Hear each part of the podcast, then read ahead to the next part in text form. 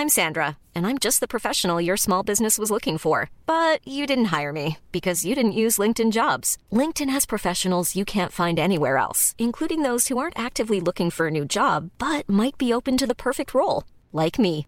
In a given month, over 70% of LinkedIn users don't visit other leading job sites. So if you're not looking on LinkedIn, you'll miss out on great candidates like Sandra. Start hiring professionals like a professional. Post your free job on linkedin.com/people today.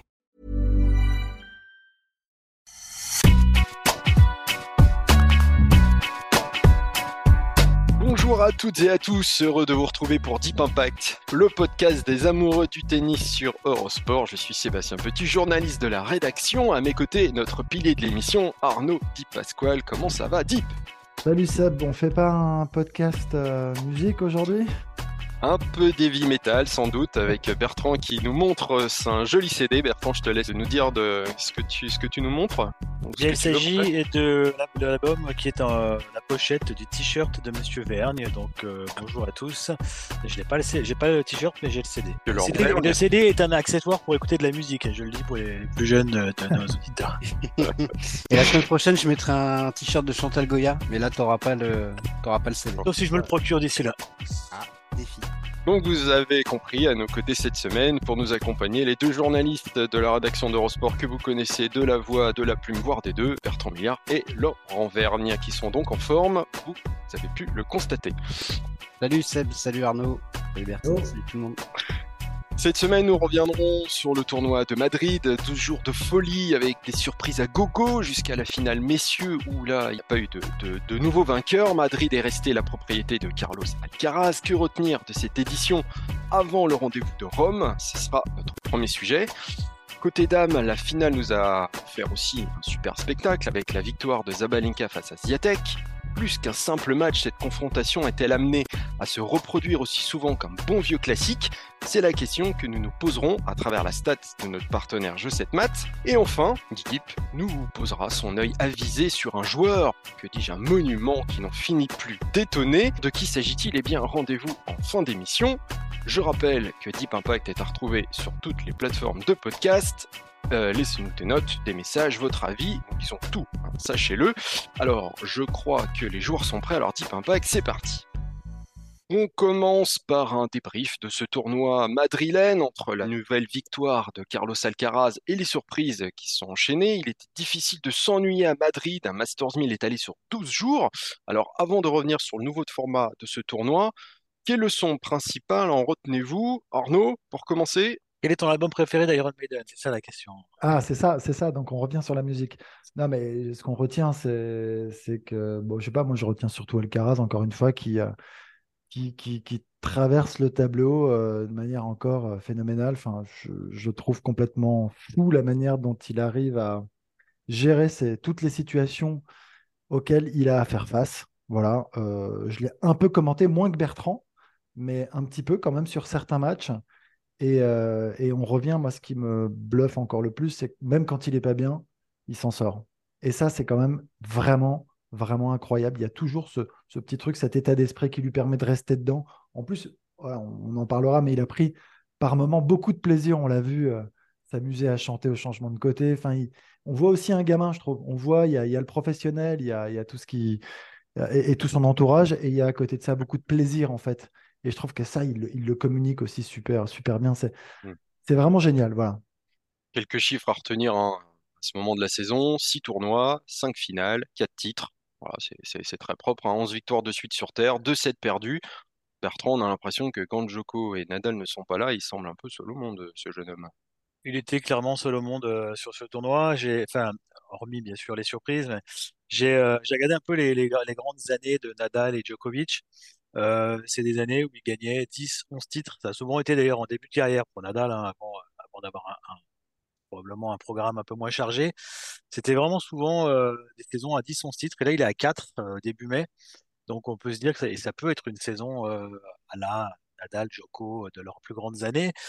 Euh, c'est phénoménal hein, parce que là, il est quasiment en finale partout il a joué. Il a deux défaites, une contre Nori en finale à Rio, mais il était blessé, il était sur une jambe, et une contre Sinner, un match de fou quand même à, à Miami où euh, c'est pas passé loin. Donc euh, c'est assez dingue. Euh, là où je me rapproche d'Arnaud, c'est vraiment que il sait gagner maintenant à peu près tous ses matchs et, pas toujours en jouant bien. Parce qu'il y a des matchs évidemment où il joue super bien, mais là sur les deux semaines qui viennent de se passer en Espagne, je rappelle qu'il est à 21 victoires consécutives maintenant sur le sol espagnol. il a il a eu des journées vraiment sans. À Barcelone, un quart contre Davidovic Fokina, où il a très mal joué, et je pèse mes mots, et il y avait du vent, il y avait énormément de vent, et il jouait vraiment pas bien du tout, il prenait pas de plaisir justement ce jour-là. Il a quand même réussi à gagner en deux, ce qui est assez, assez hallucinant. Euh, et puis là, à Madrid, il y a eu le premier match contre Viori, où il est mené 1-7, 6-2, des balles de break euh, nombreuses euh, au milieu de deuxième set, où il est pas loin de couler d'entrée, il parvient à s'en sortir en jouant pas bien. La finale, il est extrêmement tendu pendant une grande majorité de la finale et il arrive quand même finalement à, s'en sortir avec un. Ça se joue au début du troisième. Hein, il, a, il sauve une balle de break à un partout qui pouvait tout changer. Et puis il, la sauve et il break dans le jeu suivant. Et là, il se libère enfin et il prend du plaisir sur la fin. Mais voilà, même quand il joue pas bien, même quand il y a un adversaire très fort, euh, même quand il prend moins de plaisir, il gagne. Donc en ce moment, effectivement, en l'absence de Novak Djokovic, de Rafael Nadal sur terre battue. Euh, il n'y a pas d'opposition. Il est largement au-dessus. Euh, il y avait Sinner hein, qui était absent aussi, il faut le signaler quand même sur ce tournoi, parce que c'est un des rares joueurs qui, parvient quand même à, l'accrocher ou à le battre. Donc, euh, voilà, on a hâte de voir la suite de la saison sur terre battue, notamment les retrouvailles à Rome avec Novak Djokovic. Si elles ont lieu, ce sera en finale, mais ce serait bien de les voir face à face. Mais pour l'instant, sur, sur ce début de saison de terre battue, il est vraiment, vraiment seul. Laurent, même constat? Oui, même constat, d'autant que euh, donc Djokovic a peu joué sur terre, Nadal n'est pas là. Quelqu'un comme euh, Zverev qui est vraiment en phase de reprise, on l'a vu d'ailleurs contre, euh, contre Alcaraz à Madrid notamment. un Stefanos Tsitsipas qui est quand même assez en retrait par rapport à ce qu'il a fait ces dernières saisons sur Terre avant Roland Garros. Donc tout ça conjugué fait que oui, il apparaît seul parce que lui assume et, je, suis d'accord vraiment sur la, leçon principale à tirer, c'est qu'il n'a pas besoin, en tout cas contre ces joueurs-là. S'il jouait un Nadal au top, euh, par rapport à Madrid l'année dernière, c'était criant où il avait enchaîné des victoires contre, contre Djoko, Nadal et, et je crois Zverev en finale, il me semble, qui était oui tous, euh, enfin, c'était pas les joueurs de cette année. De, certains sont pas là, d'autres sont pas au niveau. Euh, effectivement, il a une marge contre ces joueurs-là. Le match contre Rossuveri, c'était frappant. Où il était vraiment très emprunté. Un match de début de tournoi, on moi j'ai même pensé vraiment assez longtemps qu'il s'en sortirait pas. Euh, résultat, bah, il enchaîne les victoires et les titres. Maintenant, moi j'ai quand même aussi envie de retenir bah, le côté un petit peu what the fuck par moment de, ce tableau de, Madrid et que j'ai trouvé plutôt sympathique. C'est-à-dire que si ça arrivait à chaque Masters 1000, ce serait embêtant, mais quand c'est une fois de temps en temps, euh, d'autant qu'au final on a un vainqueur euh, classique maintenant, parce que Carlos Alcaraz euh, et les titres en Masters 1000, ça devient une habitude. Mais voilà, le parcours de moi, Yann je trouve, qui avait déjà fait un très bon Monte Carlo, m'a vraiment régalé. Ce sera un joueur magnifique joueur, peut-être à surveiller à Roland, hein, on verra. Alors même si là les conditions de jeu lui convenaient peut-être un petit peu mieux, mais euh, voir le chinois Zhang en quart de finale, donc on, commence à parler depuis quelques mois, c'était sympa. Il a perdu au premier tour des qualifs. Ouais, bah ça c'est pas très très étonnant hein, d'ailleurs. On connaît l'histoire, c'est souvent comme ça, hein, quand tu sors d'un très très gros tournoi où tu as laissé beaucoup de gomme euh, et mental et physique.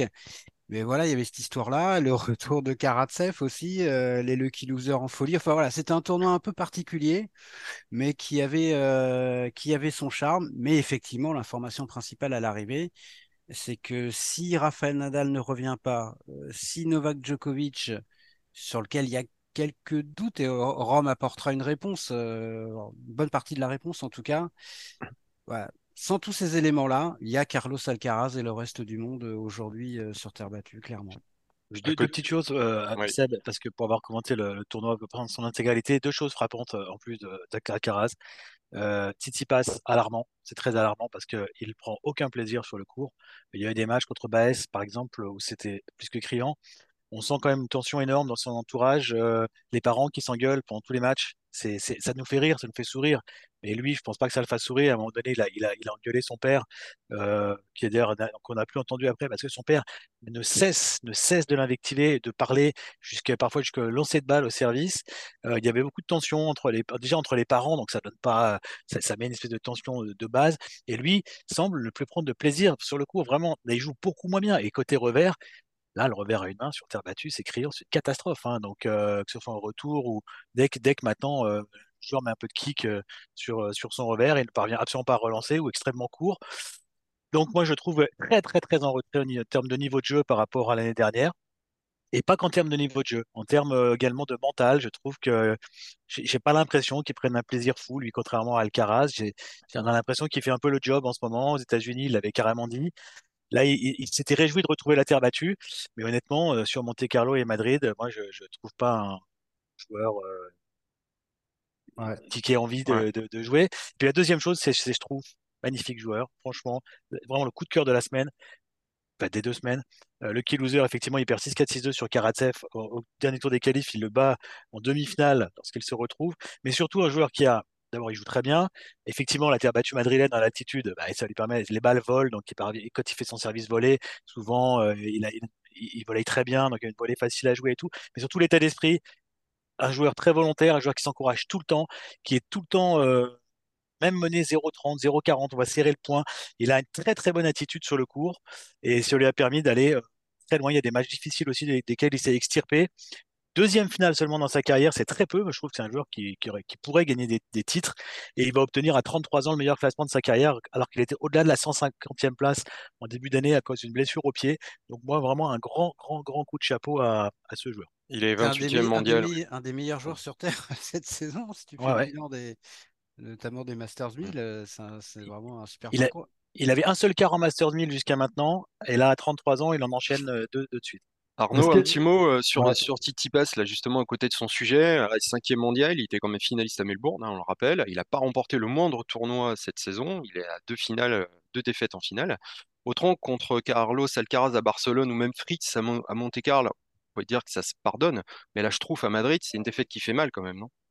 Bah, C'est une défaite qui fait mal, oui, mais en même temps, quand tu vois le parcours de Schtroumpf, euh, bon, tu vois, qui, va en finale, qui fait un peu le tournoi de sa vie. Alors, lucky loser, hein, en plus, je trouve.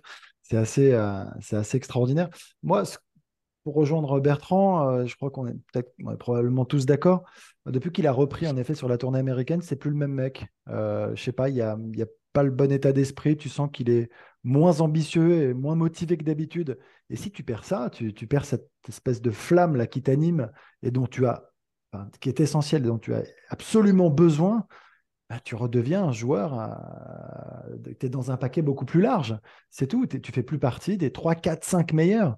tu, fais partie des 20, 25 meilleurs. Et donc, bah, il y, a beaucoup plus de joueurs qui sont susceptibles de pouvoir te battre. Et c'est ce qui se passe. Moi, j'ai l'impression qu'aujourd'hui, euh, ces adversaires, contrairement à Alcaraz, voilà, qui est en train d'envoyer des messages et de leur dire si vous surjouez pas, si vous ne faites pas le meilleur match de votre vie, bah, vous ne me battrez jamais parce que c'est un peu ça le message qu'il envoie, bah, la, Tsitsipas, c'est un peu l'inverse. Euh, là, tu as vraiment le sentiment contre n'importe qui, il va devoir batailler et voire possiblement perdre. Et ça, c'est quand même assez nouveau, je trouve, alors qu'on l'imaginait plutôt euh, s'envoler au regard de certains matchs, de certaines finales hein, euh, qu'il a pu effectuer. Mais, mais, mais c'est, moi, je trouve que c'est plus mental tout ça. ça. part de la tronche. Et, et c'est rare de sa part, les messages qu'il a envoyés, comme Bertrand disait aux États-Unis, non, non, mais là, je suis là parce qu'il faut que je joue euh, et que je me prépare et que je fasse des matchs, mais c'est pas du tout, enfin, en gros, c'est pas du tout la victoire, je l'attends pas du tout. Bah, c'est très étonnant. Voilà. Et depuis, bah, il a du mal à se mettre dans les bons rails et à avancer.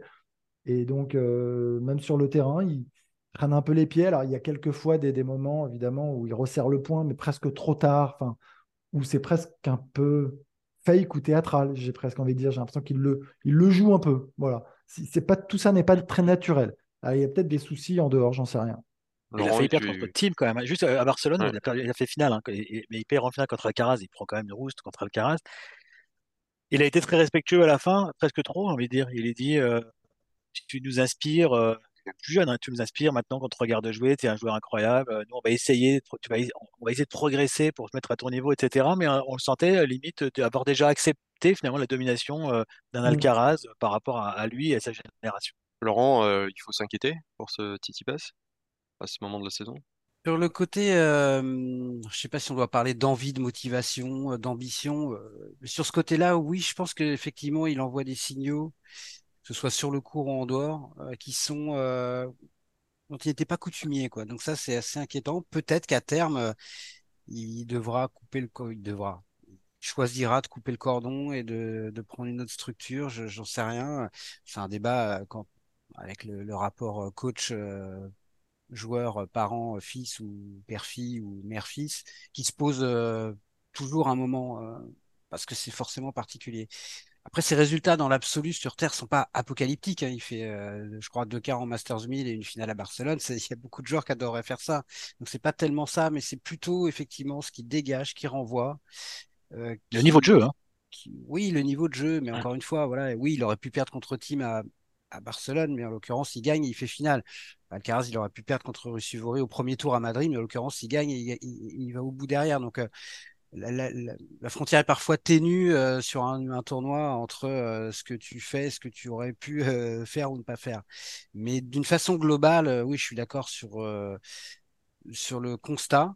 je pense que Rome va être vraiment très très important pour lui. Et au moins autant que pour quelqu'un comme, comme, même plus que pour quelqu'un comme Novak Djokovic, à mon avis. Puis deux petits mots pour Alcaraz sur finir. D'abord, il est numéro un à la race maintenant en n'ayant pas joué l'unique grand chelem de la saison à ce jour, c'est quand même pas rien, c'est assez impressionnant. Et en revanche, une petite interrogation autour d'Alcaraz. Euh, je me dis si, mettons qu'il aille au bout à Rome, euh, qu'il fasse une finale, peu importe qu'il la gagne ou qu'il la perde, mais de dingue, euh, un match de 3 heures par exemple contre Djokovic. Maintenant, tu es monopolisé, je te prépare ta transition euh, sur davantage de jours que tu ne l'étais avant sur un Masters 1000. Alors, il n'a pas joué à Monte-Carlo, mais l'enchaînement, Barcelone, Madrid, Rome, s'il va encore en finale, est-ce que sur une fin de quinzaine à Roland Garros, il pourrait euh, le payer? Parce qu'on sait que c'est aussi un joueur qui a fini certains tournois. Tu parlais de Rio, Bertrand. On l'a vu aussi aux États-Unis. Parfois, en fin de tournoi, peut être fragilisé par des petites blessures. Je pense que c'est pas quelque chose de totalement neutre, même s'il est jeune, même s'il est très fort.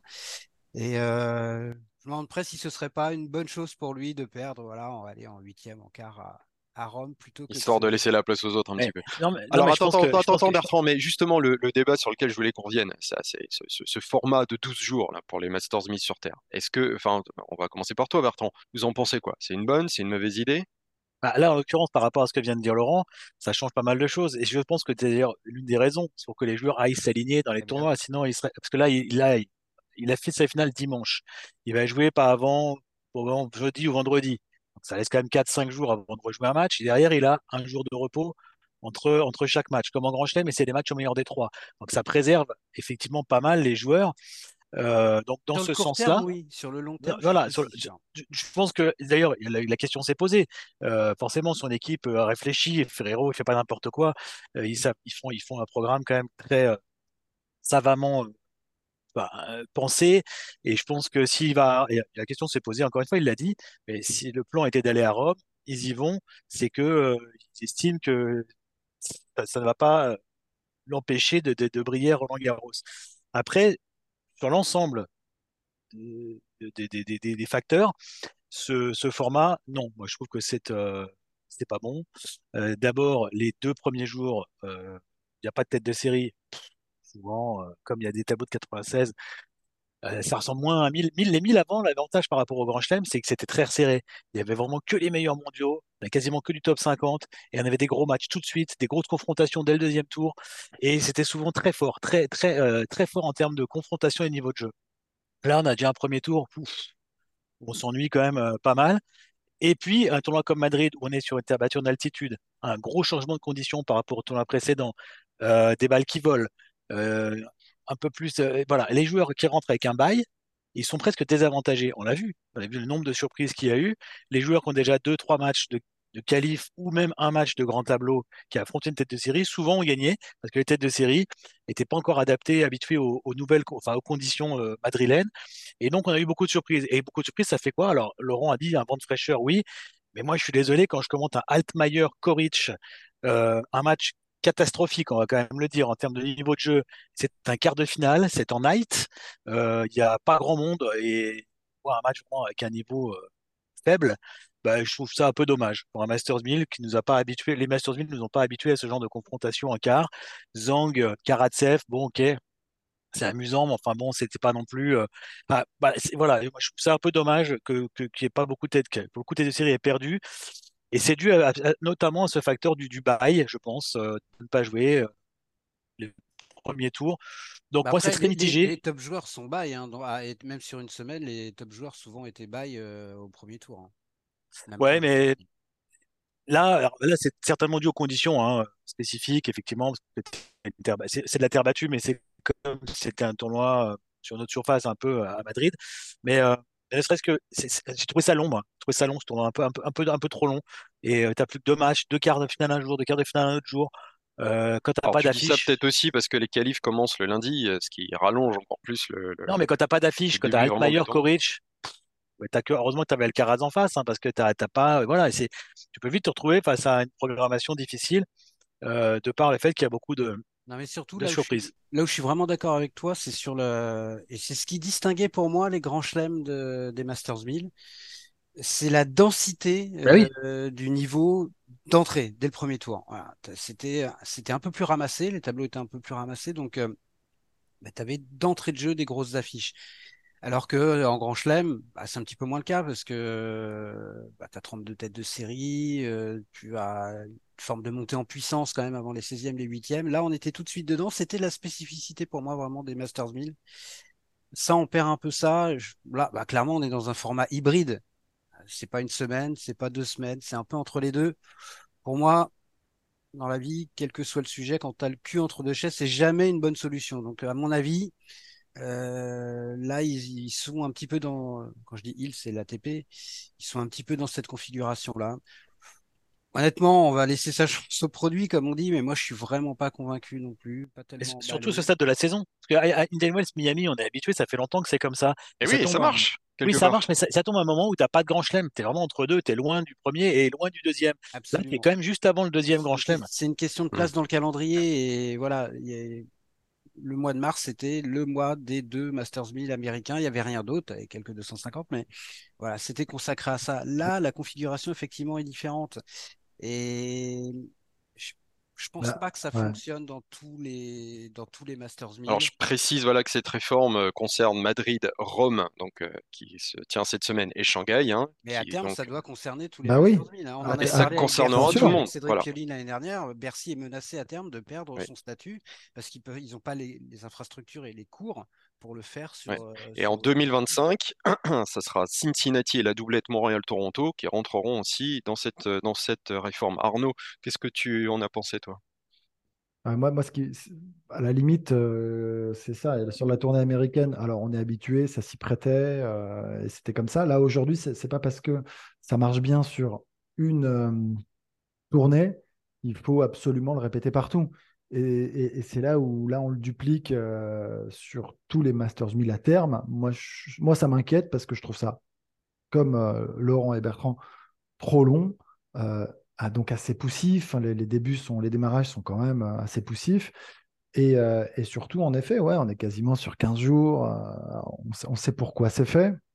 Mais c'est vrai que par rapport au, Grand Chelem, en plus, c'est pas on est sur 2-7 gagnants. Enfin, tu vois, il y a un moment. Enfin, j'ai du mal avec le concept, mais encore une fois, j'ai l'impression qu'à chaque fois qu'il y a des, modification, euh, on, vous aimez pas. On est hein, contre. ça. Voilà, Donc c'est la nouveauté, c'est pas. Mais si, mais si, mais si. On, est pour, on, est pour, évidemment qu'on. Non, mais on est pour. Euh, enfin, des, des, changements, mais là, on a l'impression que voilà, et on, on, embarque tout le monde. On fait, enfin, tout le monde. Dans même paquet, là, je trouve ça dommage et j'ai du mal à y croire. Et, puis voilà. Et puis je pense même, j'essaie de me mettre aussi à la place des joueuses et des joueurs. Je pense que même pour eux, c'est très long quoi qu'il arrive. Et euh, même si euh, on sait qu'il y a voilà, des, challengers les deuxièmes semaines qui d'ailleurs sont très très forts, hein. et tant mieux pour Arnaud Clément. On le verra après. On, en parlera après. Ah, les 250, ils ne doivent pas dire la même chose. Hein. Mais bien sûr, mais mais il y a un truc hyper. En, effet, c'est c'est pas très égalitaire pour en effet tous les 250 qui sont peut-être moins forts que beaucoup de challengers maintenant. clairement. Et d'ailleurs, un truc hybride, créer un autre truc hybride, c'est que maintenant, les challengers, c'est des 180, des 185. On a augmenté la dotation, y compris en points. Exact. Pour en faire des, entre guillemets, des sous 250, mais plus. Ça demande des compensations.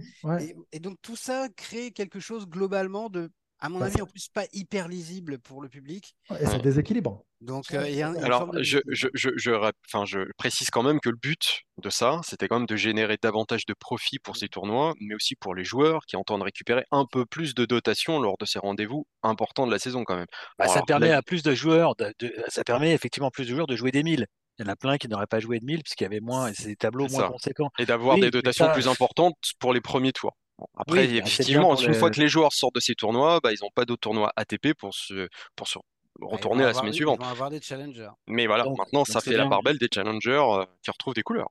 mais c'est bien pour qui alors? C'est bien pour les joueurs euh, au-delà du top 50 en gros. Voilà. Bah, en tout cas, ceux du top 100, c'est sûr. Après, plus compliqué. Et sinon, pour le reste, euh, c'est encore une fois, hein, Arnaud l'a répété, le démarrage du tournoi, voilà, hein, ça prend un petit peu de temps. Moi, Alcaraz a joué, je crois, dès le troisième jour. Mais c'est, ça fait des premiers tours moyennasse. j'ai, euh, l'impression que tu as été vraiment marqué par cet Almayer Koric, hein, voire les limites traumatisé. Almayer Koric, bah, mais, euh, revois le match, revoyez le match, et euh, on était effectivement assez assez surpris avec Justine du niveau catastrophique. Surpris, c'est bien, ça reste, ça reste relativement neutre. C'était un match catastrophique, je vous le dis. Comme dit Laurent, on, va laisser, on va laisser la chance au produit. Non, mais il faudra juger sur la durée. Là, on en a eu un. Euh, Et puis il y a Rome tout de suite qui va arriver. de toute façon, on va, on va se faire une autre idée. Ça se trouve, Rome, ça va être fantastique. Tu vas avoir des premiers tours de folie. tu diras la même, tu diras autre chose. C'est absolument génial. Peut-être. Ou pas ou pas? Voilà, ou pas. Bon, alors, on va parler. Si, tu passes à Rome, il va jouer peut-être Lajovic d'entrée. Hein. donc, pour se refaire la ah. cerise, c'est peut-être pas gagné. Bon, parlons à présent un peu de, de, tennis féminin. je vous disais en préambule que nous lisions vos remarques, que vous nous laissez sur les réseaux, et il y en a un qui revient souvent, c'est le traitement du tennis féminin trop peu abordé selon certains. Alors je précise toutefois qu'Eurosport a les droits télévisés du circuit masculin, donc il est plus naturel pour nous de parler des hommes, mais c'est pas une raison pour ne pas parler de ces dames, hein, évidemment. Alors après cette superbe finale de Madrid entre Ziatek et Zabalenka, nous allons nous pencher sur ce thème à travers la stat de la semaine. Donc vous le savez, si vous nous suivez régulièrement, notre partenaire Je 7 Math, euh, que vous pouvez suivre sur les réseaux sociaux d'ailleurs, nous dégote un chiffre marquant chaque semaine. Et là, le tennis féminin est à l'honneur et surtout deux dames, Iga et Irina Zabalenka. Et pour la deuxième fois en quelques jours, une finale WTA a opposé la numéro 1 mondiale à sa dauphine au classement, un fait auquel nous n'étions plus vraiment habitués. Les deux dernières fois que la numéro 1 et la numéro 2 s'étaient affrontées en finale, c'était entre 2015 et 2018. C'était Serena Sharapova à Melbourne 2015 et Alep Wozniacki à Melbourne 2018. Là, entre Stuttgart et Madrid, non seulement les deux meilleures joueuses du moment se sont affrontées à 15 jours d'intervalle, mais en plus c'était la même affiche entre deux joueuses qui se détachent clairement du lot sur terre battue, Iga Giatek et donc Zabalenka. Euh, Arnaud, euh, on a déjà évoqué cette rivalité euh, qui est en train de se construire sous, nos yeux. On parlait même d'un Big Three en construction avec Ribakina, vainqueur à Indian Wells, comme il faut le rappeler, et finaliste à Miami Open d'Australie. Mais là, clairement, ces deux joueuses-là sortent du lot. Ouais, non, mais ce, enfin, je sais pas, ce sont les deux meilleurs. Ouais, clairement. Après, sur cette finale, euh, je crois que Laurent a regardé cette finale, donc il en parlera plus que moi. Mais euh, moi, j'ai vraiment, moi, je, m'attendais quand même à voir Zviatek l'emporter, malgré tout, malgré les conditions de jeu, même si ça avantage quand même une Sabalenka, donc qui est une cogneuse hein, et qui et qui n'avait jamais battu Zviatek sur terre battue auparavant. C'est ça qu'il faut. Je crois, je crois que c'est je sais que c'est, je le présente comme ça, mais Madrid, c'est vraiment particulier. Vraiment. Vraiment. On peut pas. J'arrive pas. Ouais, j'arrive pas à dire. Voilà, on peut pas juste dire c'est un tournoi de terre battue sans aller plus loin et sans expliquer derrière. C'est. c'est pour ça que tu es là. Non, je sais, je sais, mais je, tu, vois ce que je veux dire, c'est-à-dire que, ben, c'est, c'est vraiment à part. C'est pas un tournoi de terre battue comme les autres. Non, c'est non, c'est beaucoup trop rapide. Hein. C'est beaucoup plus rapide que tous les autres tournois sur terre battue euh, classiques.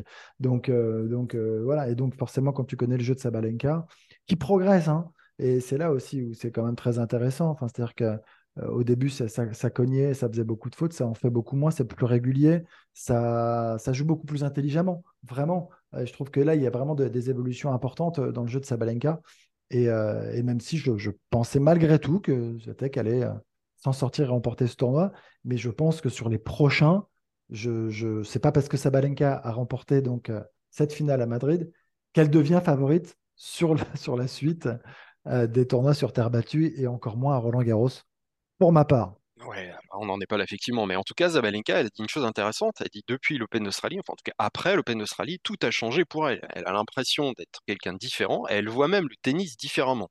Et ben nous aussi, on a envie de dire ça. Laurent, je sais pas si pense la même chose.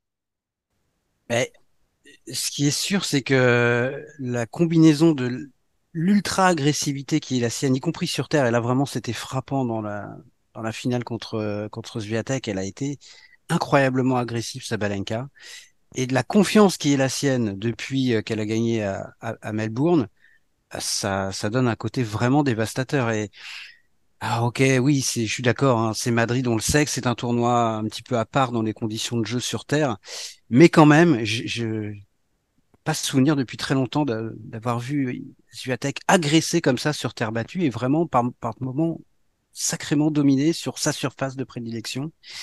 Euh, donc euh, je suis d'accord quand même sur le fait que globalement, euh, sous réserve, on verra ce qui se passe à Rome aussi, hein, parce que Rome peut changer euh, peut changer la, donne et notre appréciation, mais elle reste la référence sur terre battue et euh, un match euh, où elle n'a pas pris non plus 2 euh, et 3 hein, ne, fait pas une vérité absolue. Mais malgré tout, la, la menace à Balenka, elle est, elle est elle est partout maintenant, quoi. Et ce qu'elle fait sur, et, tant mieux, et tant mieux. Et ce qu'elle fait sur Terre, là, c'était la dernière petite interrogation, c'est la concernant, c'était est-ce que sur Terre battue, elle est capable d'être aussi dominatrice euh, et agressive qu'elle l'était, euh, qu'elle était sur dur ou sur gazon. Je pense que là, maintenant, on a la réponse et vraiment, on la sent. Euh, portée par quelque chose de très très fort, Sabalenka, et, et, et c'est très bien parce que finalement, ce qu'elle exprime depuis quelques mois, c'est ce qu'on attendait euh, de plus en plus impatiemment la concernant depuis maintenant euh, trois bonnes années, je dirais quand même. Euh, donc le déclic a été un petit peu long, mais maintenant qu'il a eu lieu, on sent c'est un rouleau compresseur vraiment très très impressionnant et la façon dont elle prend sa chance, quoi qu'il arrive, quelles que soient les circonstances dans le match, elle garde son, son, son fil conducteur la rend euh, très très dangereuse, euh, y compris sur Terre, y compris pour une fille comme Iga Swiatek. Mais je suis d'accord que Swiatek reste à ce jour euh, la grande favorite de Roland Garros. Et, et, elle aussi, elle fait une très, elle fait une saison quand même très très très solide. Hein. C'est vrai qu'on a l'impression qu'elle est un peu en retrait par rapport à l'année dernière. Et de facto, elle l'est en termes de résultats. Mais voilà, elle est plus seule au monde, tant mieux. Je suis pas sûr que ce soit elle qui soit à ce point rentrée dans le rang que la concurrence derrière qui qui s'exprime enfin, j'allais dire, notamment pour Sabalenka, à au plus haut de son potentiel. En tout cas, cette rivalité euh, nourrit aussi euh, beaucoup de beaucoup d'interrogations. Mais est-ce que ça va jusqu'à rebattre les cartes pour Roland Garros, euh, Bertrand, à ton avis? Ziatek, elle est tenante du titre, favorite naturelle, on va dire. Peut-être s'avancer un peu, mais est-ce que cette rivalité va aussi nourrir quelques interrogations par rapport à ça? Forcément, oui on peut difficilement dire le contraire parce que si euh, gagnait tout encore sur terre battue avec euh, aucune rivalité, on se dirait bon bah elle va forcément gagner. Là, le fait qu'elle ait perdu encore une fois sur une terre battue en altitude et dans des conditions particulières, c'est quand même quelque chose d'intéressant. Euh, elle est donc elle n'est pas invincible sur, cette surface. La confiance, c'est quelque chose de primordial. Laurent en a parlé. La confiance de Sabalenka est au zénith depuis qu'elle a réussi à gagner son premier grand chelem moi, je trouve, et vous en avez déjà parlé, un petit peu impact où j'étais pas là, mais de, effectivement se dessine un trio euh, de filles qui, qui sont au-dessus, là, qui sont, qui sont euh, vraiment avec euh, peut-être une Pégula derrière qui est, régulière, mais qui ne gagne pas trop de tournois en revanche. Mais là, les trois, effectivement, euh, Tiatek, Sabalenka, Ribakina, ça a l'air d'être parti pour dominer la saison. Alors Ribakina, ça sera pas sur terre battue, mais on la reverra dès le gazon, évidemment. avec un Wimbledon à défendre. après, le retour à hauteur de, enfin, le retour au niveau de la mer va certainement quand même avantager Sviatek, que ce soit à Rome ou à Paris. Je la vois quand même largement favorite. Mais il y a un mais il n'y aurait peut-être pas eu de mai si Sabalenka n'avait pas gagné cette finale, n'avait pas fait cet enchaînement de tournois, parce qu'elles se sont quand même jouées aussi à Stuttgart. Stuttgart, par contre, il n'y a, pas d'altitude, hein, et Sabalenka fait finale. Par contre, elle prend euh, assez, elle, est dominée assez nettement en finale. Euh, là, elle prend sa revanche dans, des conditions qui lui sont plus favorables. Donc pourquoi pas? Parce qu'une finale de Grand Chelem, euh, si jamais elle devait se retrouver en finale, c'est quand même aussi pas mal dans la tronche. Et, avec une joueuse qui, qui vous a battu quelques semaines avant, euh, qui, s'affirme de plus en plus, bah, ça pourrait rebattre effectivement un petit peu les cartes. Néanmoins, je vois quand même Sviatek euh, arriver favorite. Laurent a dit quelque chose d'important. On a l'impression qu'elle gagne moins parce qu'il y a d'autres joueuses qui se mettent à gagner beaucoup. Mais attention, ces résultats sont quand même extrêmement solides. Si on prend sur la dernière année, là, elle est quand même largement numéro un. Les résultats sont très solides et elle est sur sa surface de prédilection. Donc, euh, je pense qu'elle garde quand même une certaine marge. Il faut surveiller quand même, c'est peut-être, on a souvent euh, souligné et à juste titre le, bilan exceptionnel de d'Iga dans les finales. Et là, elle en a perdu deux des trois dernières, une contre, euh, je crois que c'était euh, Kreshikova. Oui. à, je sais plus, c'était à Dubaï, je crois. Dubaï ou Doha, je crois que c'est Dubaï, oui, c'est ça. Et donc là, celle-ci à, à Madrid. Et ça, c'est quelque chose, c'est une chose à laquelle elle n'est pas habituée. Donc il faudra voir si ça peut euh, effriter un petit peu sa confiance, euh, notamment la prochaine fois qu'elle va retourner en finale, si elle joue une finale à, Roland. Je sais pas, imaginons qu'elle perde à nouveau en finale à Rome, par exemple. Ça veut dire qu'en termes de niveau de jeu, elle est quand même là, mais c'est quelque chose qui qui peut grignoter un petit peu. Je sais pas, hein, peut-être que ce sera pas du tout le cas, mais en tout cas, il faudrait pas que ça devienne une tendance. Ça l'est pas encore. On peut pas encore dire qu'elle a maintenant des grosses difficultés en finale, mais c'est quelque chose à surveiller, je pense, pour Zviatek. En tout cas, ce qui est, ce qui est marrant, c'est que Ziatek se détache sur terre, sur herbe, c'est plutôt Ribakina, et sur dur, c'est plutôt Zabalenka. Donc c'est pour ça aussi qu'on parle de, de, de, de, trio avant de parler de Big parce qu'évidemment, il est en construction, c'est encore un peu fragile. Sur herbe, il n'y a pas assez de tournois pour vraiment, euh, je pense, euh, désigner hiérarchie. Rebakina a gagné Wimbledon, certes, mais bon, euh, bon Ziatek, elle, est moins à l'aise, c'est sûr, mais une Zabalenka, elle peut briller aussi. elle l'a déjà fait d'ailleurs, hein, Wimbledon, je crois qu'elle a fait demi. Donc, je ne dirais pas que Ribakina et celle des trois qui va dominer sur, sur gazon. En revanche, ce qui est certain, c'est que dès qu'on va sortir de la terre battue, euh, bah, le, trio il va être euh, de plus en plus resserré, je pense, parce qu'effectivement, Sabalenka et Rybakina sur gazon et sur dur, ça fait mal et ça peut euh, se rapprocher de la polonaise. Il reste plus grand chose pour les autres, hein, parce que mmh. tu regardes tous les grands ah tournois depuis l'été, depuis, depuis le printemps dernier même. Hein. Les grands chelems, les WTA 1000, Petra, Miami. Il y a eu Petra, ouais, il y a eu Kreshtikova d'ailleurs à, à, Dubaï, qui est, je crois, en WTA 1000, il me semble.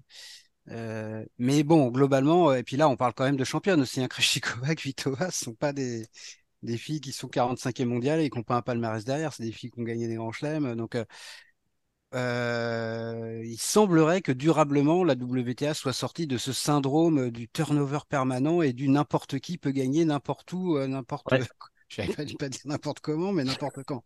Donc euh, ça, je pense quand même que c'est une très bonne chose parce que il y avait eu l'étape 1 l'année dernière avec Zviatek mais elle était vraiment trop seule, clairement. Euh, elle avait plus du double de points euh, de, de, de, et puis Parti venait de partir. La retraite de Parti, Exactement. Et donc là, maintenant, il y a quelque chose qui est en train vraiment de se structurer et a priori durablement, et en plus avec des filles qui sont jeunes, quoi. Parce que même si Sabalenka, elle a mis quelques années à exploiter son potentiel. Elle vient d'avoir 25 ans. Ouais, mais 25 ans, c'est encore jeune, quoi. Bien sûr, je dis pas le contraire. Euh, donc, non, non, mais je ne dis pas que tu dis le contraire. Mais ouais, il y a des filles comme Zviatek qui, à 20 ans, explosent complètement, d'autres ça met un peu plus de temps à se mettre en place. Mais là, ce qui est en train de s'écrire rend quand même euh, très sympathique euh, l'avenir à court, à moyen et peut-être à long terme du, tennis féminin. Alors pour terminer, une autre rubrique sympathique, un œil de deep sur un joueur qui continue d'épater. Arnaud, je te laisse la primeur de nous teaser tout ça davantage.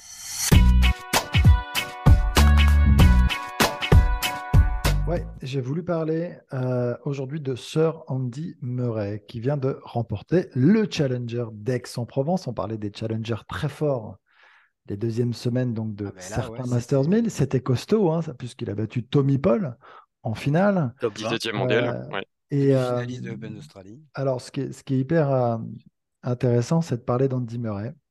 Et j'ai passé un petit coup de fil quand même à un ami. Comme ah, justement. Hein, et pour, qu'il me raconte un petit peu comment il s'est comporté dans la semaine. Alors, adorable, il passe du temps avec les gens, il participe euh, au tournoi, il est vraiment présent.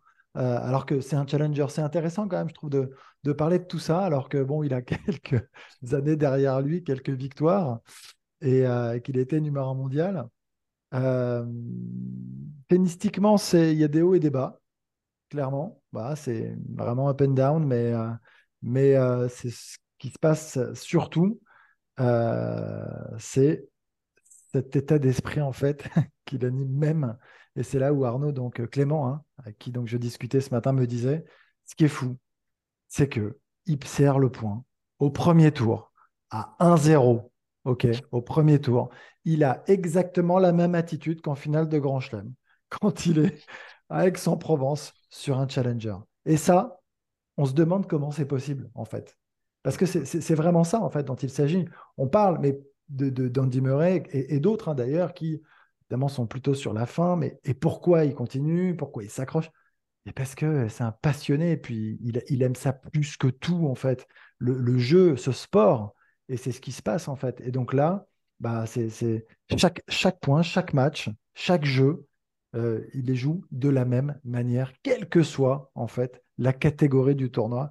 là, je ne sais pas si on est d'accord, mais il est sur un challenger à Aix-en-Provence et il joue sa vie. Point. Mm. C'est comme ah, ça. Et c'est grâce à ça qu'il gagne. On parle souvent de, de flammes de ces joueurs vieillissants, certes, mais qui font durer le plaisir. Hein. C'est vrai qu'il n'y a pas plus bel ambassadeur du tennis en ce moment que, que, Murray. Après, c'est vrai que le, directeur du tournoi devait être content. Donc, on parle d'Arnaud Clément, hein, en l'occurrence, mm. notre consultant aussi à Eurosport et aussi ton, ton, ami dans la vie, Arnaud. Et euh, justement, est-ce qu'il t'a raconté aussi sa, sa, venue Ça s'est fait naturellement? Est-ce qu'il a un peu. Euh, non, il m'a pas raconté, il m'a pas raconté ça, mais il, il m'a dit que pour un joueur de, de, sa trempe, de son calibre, euh, lui, contrairement à, beaucoup d'autres, ne demandait rien. il faisait son truc et euh, besoin de rien. Non, non, tout va bien, merci. tu veux dire que certains ont des demandes particulières plus Ouais, il y a de hein? l'exigence, bien sûr, il y a de l'exigence, alors que lui, c'est voilà, la big star, le super champion il est là, il prend le transport comme tout le monde. Si ça, s'il doit attendre un petit peu, c'est pas très grave. Enfin, il n'y a aucune prise de tête. C'est vraiment cool. Et non, mais c'est important de mettre aussi en avant ces choses-là.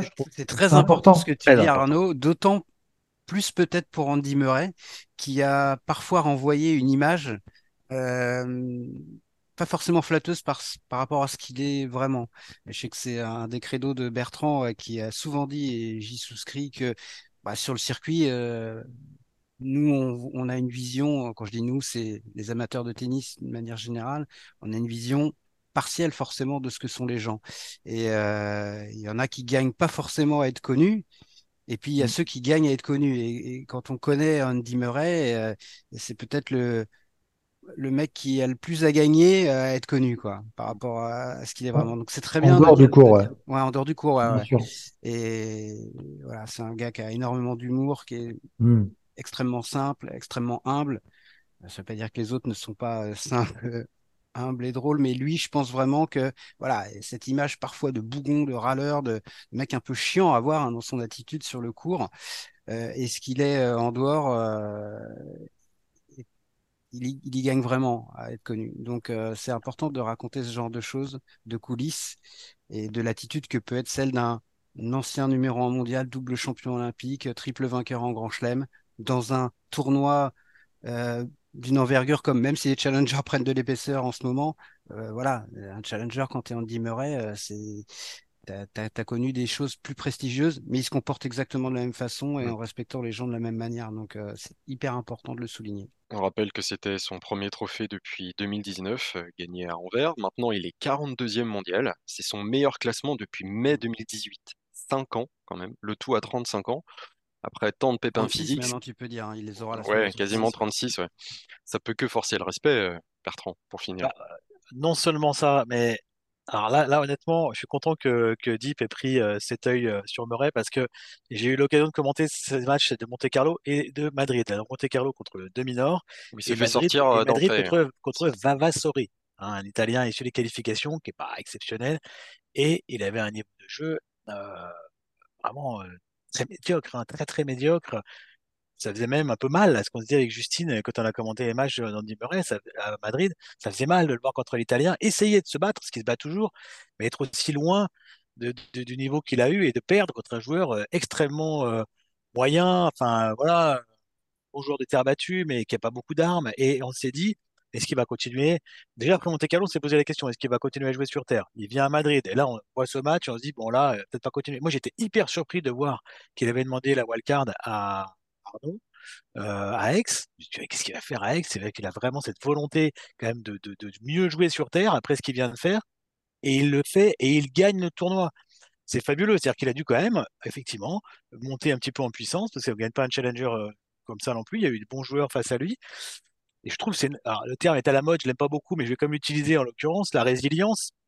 Là, c'est le, summum de la résilience. Je fais deux matchs catastrophiques dans les deux premiers Masters 1000. Je suis ancien numéro 1.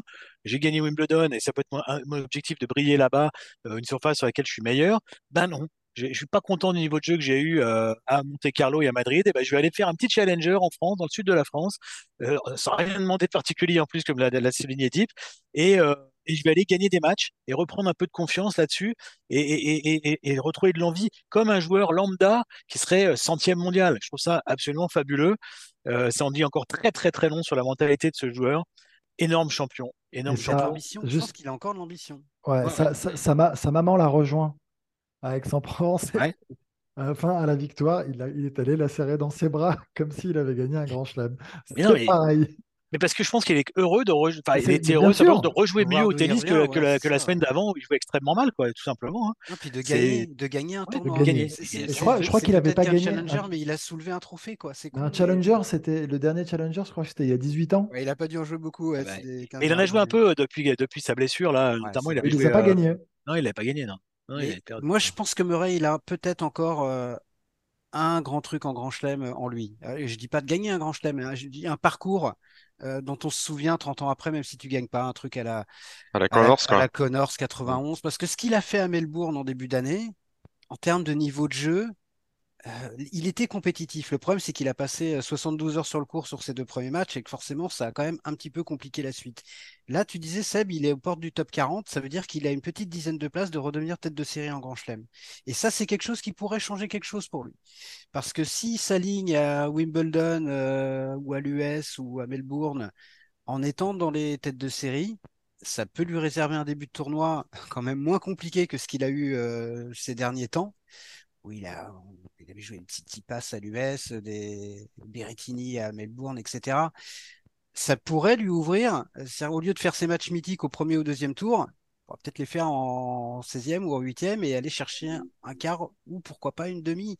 Et ça, ce serait pour moi une forme d'apothéose de sa fin de carrière, de sa la dernière ligne droite de sa carrière qui a commencé après l'annonce de sa retraite. Il hein, ne faut pas oublier quand même qu'il pensait euh, en avoir fini avec le tennis. Je pense qu'il a encore ça en lui, mais il faudrait qu'il revienne à dans les, dans, dans, les 35, dans les 32, avec un ou deux forfaits et tête de série. Et mine de rien, s'il gratte encore quelques points sur terre là, tu fais un bon tournoi au Queens euh, avant Wim et tu peux te retrouver tête de série à Wim. Et Murray tête de série à Wim, ce serait quand même pas inintéressant, à mon avis, ni pour lui ni pour nous. Et lui, comme Vavrinka, sont des, de sacrés exemples pour la jeune génération. C'est quand même euh, assez, assez dingue ce qu'ils arrivent à, encore à sortir euh, comme envie sur le cours euh, avec tout ce qu'ils ont déjà réalisé. Et au premier tour de Rome, il affrontera un autre vieux de la vieille, Fabio Fonini, ouais. wildcard en Italie. Ça promet également quelques ah, étincelles. c'est pas Altmaier Koric là, hein, Bertie. Hein. Ça sera pas Altmaier Koric. En termes de niveau je suis pas sûr, pas, pas, sûr que ce sera fabuleux parce que Fonini en ce moment, c'est pas non plus exceptionnel. Hein. Ouais, mais ça te fait plus envie quand même. À vous. Ah bah oui. Non, Altmaier Koric, c'est pas la, c'est pas limite l'affiche qui, qui ah, donnait ah, envie, c'est que le match était pas bon tout simplement. Ouais.